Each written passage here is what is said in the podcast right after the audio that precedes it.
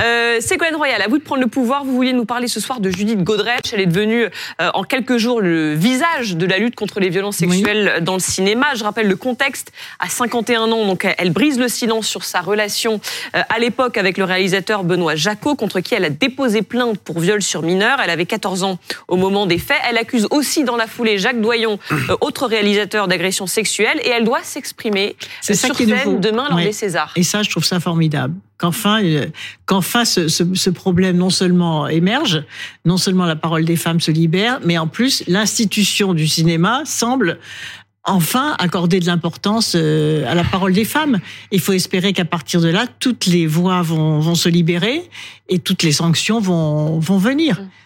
Ça a mis trop de temps ça a mis énormément de temps. Il y a plusieurs dizaines d'années déjà. Mais comme tous ces milieux un peu fermés, le milieu du sport, c'était la même chose, c'est la même chose les voix sont étouffées. Donc tous ces milieux qui sont très hiérarchisés, où euh, les jeunes ont un espoir fou de, de, de réussir dans des, des, des, procédures difficiles, où ils sont accompagnés, parrainés, entre guillemets, euh, voilà, voilà ce qui se passe. Mm.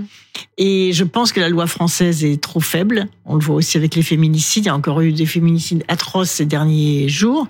Et quand on regarde par comparaison ce qui vient de se passer euh, en Espagne, où un footballeur célèbre vient d'être condamné à 4 ans de prison ferme pour un viol avec de la prison préventive et qu'on se rend compte qu'aujourd'hui, tous les coupables des viols et des agressions sexuelles, qui même, même ceux qui ne contestent pas les faits, ben, sont tranquilles chez eux. Mm même pas de, de, de, garde à vue, de prison préventive, rien. qui est en avance sur nous sur ces questions. Ah, oui, depuis, de, depuis, depuis, de, depuis de nombreuses années. Oui. Euh, on a mis Julie Godrej va secouer les Césars. Euh, C'est Zapatero qui avait fait ça. Vous vous souvenez des lois de Zapatero? Oui. Il y avait des affichages dans toute l'Espagne, zéro tolérance sur les violences faites aux femmes. Ben, ça a fini par porter ses fruits. Alors qu'en France, il n'y avait que 5% des viols qui sont, loin, qui sont sanctionnés. Avec beaucoup d'argent aussi qui a été mis sur la table oui. Euh, pour, pour, pour, les, associations. Et la situation du pays était quand même... On a mis Judith Godrej va secouer les Césars on se souvient aussi de d'Adèle Haenel, euh, qui avait poussé un gros coup de gueule. Oui, mais elle avait été méprisée. Elle avait été méprisée. Elle, elle avait dû quitter la salle euh, en pleurant.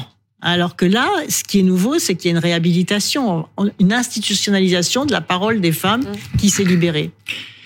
C'est une, c'est une révolution, pour le coup, là, on peut le dire, euh, nécessairement. Non, ma seule crainte, ma seule crainte, probabilité infime, c'est que quelqu'un de mal intentionné porte un jour une accusation fallacieuse et discrédite tout le mouvement.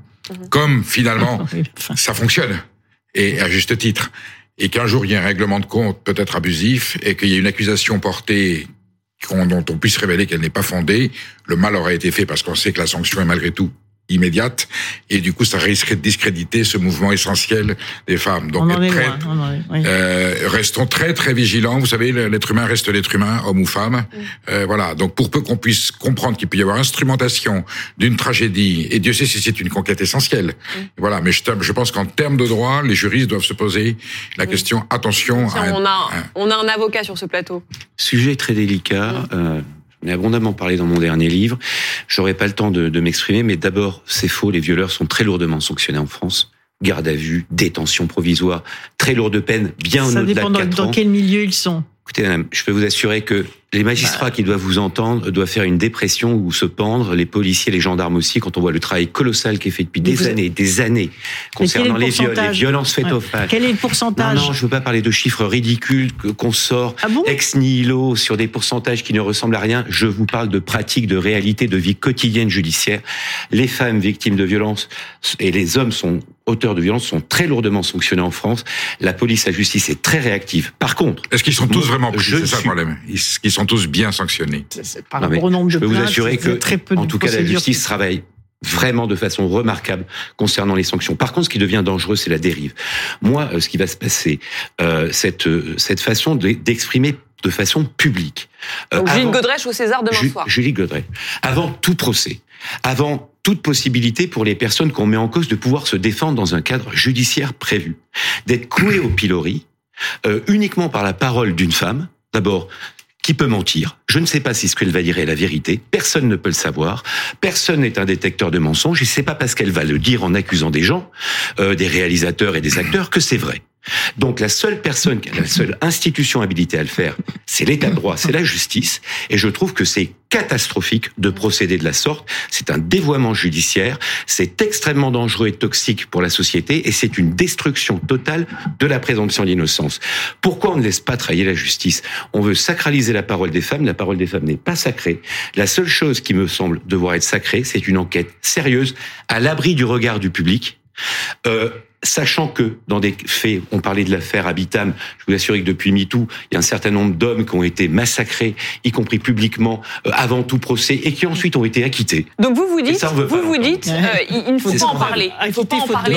il faut attendre la décision de la justice. Je dis, je dis, non seulement il faut en parler, je dis qu'il y a tout ce qu'il faut pour en parler dans notre société, que l'institution judiciaire est particulièrement vigilante, équipée, que les budgets sont là, et je dis que le lieu où on doit en parler, c'est la justice, et c'est. Il faut rompre le euh, à vous êtes d'accord. Il faut rompre le silence à un moment donné. Ségolène Royal, qu'est-ce que vous répondez à ça L'importance aussi de la présomption d'innocence? Non, mais d'accord, mais je comprends bien les raisonnements juridiques. Mais euh, comme par hasard, c'est toujours sur les, pour les, les violences faites aux femmes qu'on tient ce discours. Attention, le mensonge, on ne sait pas, etc. Quand vous dites j'ai été cambriolé, on m'a volé ma voiture, personne ne met en cause votre parole. Dès qu'il s'agit des violences faites aux femmes, non, mais attention, etc.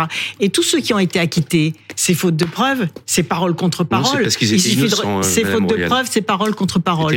Donc pour une fois, parce que vous n'êtes pas une femme comme d'habitude. Non, mais je suis juriste et je respecte la loi. Pour une fois, oui, eh bien, écoutez, pour une fois que la parole des femmes est reconnue, tous les discours qui risquent de faire régresser cette libération de la parole des femmes, comme on a vu sur les enfants victimes d'inceste et victimes de violence, oulala, là là, mais non, faut pas porter atteinte à la sacralité de la famille, etc. Et donc, vaut mieux faire taire un enfant que de mettre en cause un adulte bien sous tout rapport. On est exactement dans le même cas de figure. C'est toujours un, un rapport de force.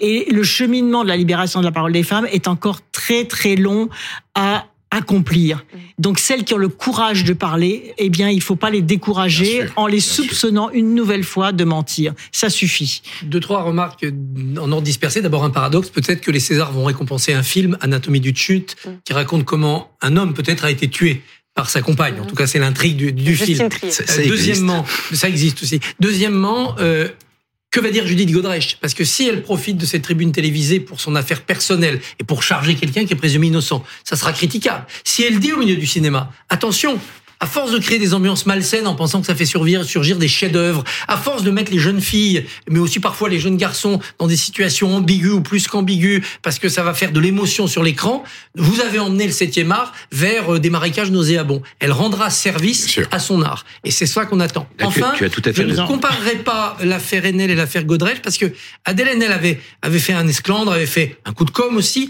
parce qu'on récompensait Roman Polanski pour un film magnifique euh, sur Dreyfus alors que l'affaire Polanski aux États-Unis, elle était terminée et que la plaignante elle-même de l'époque ne voulait pas qu'on la rouvrît.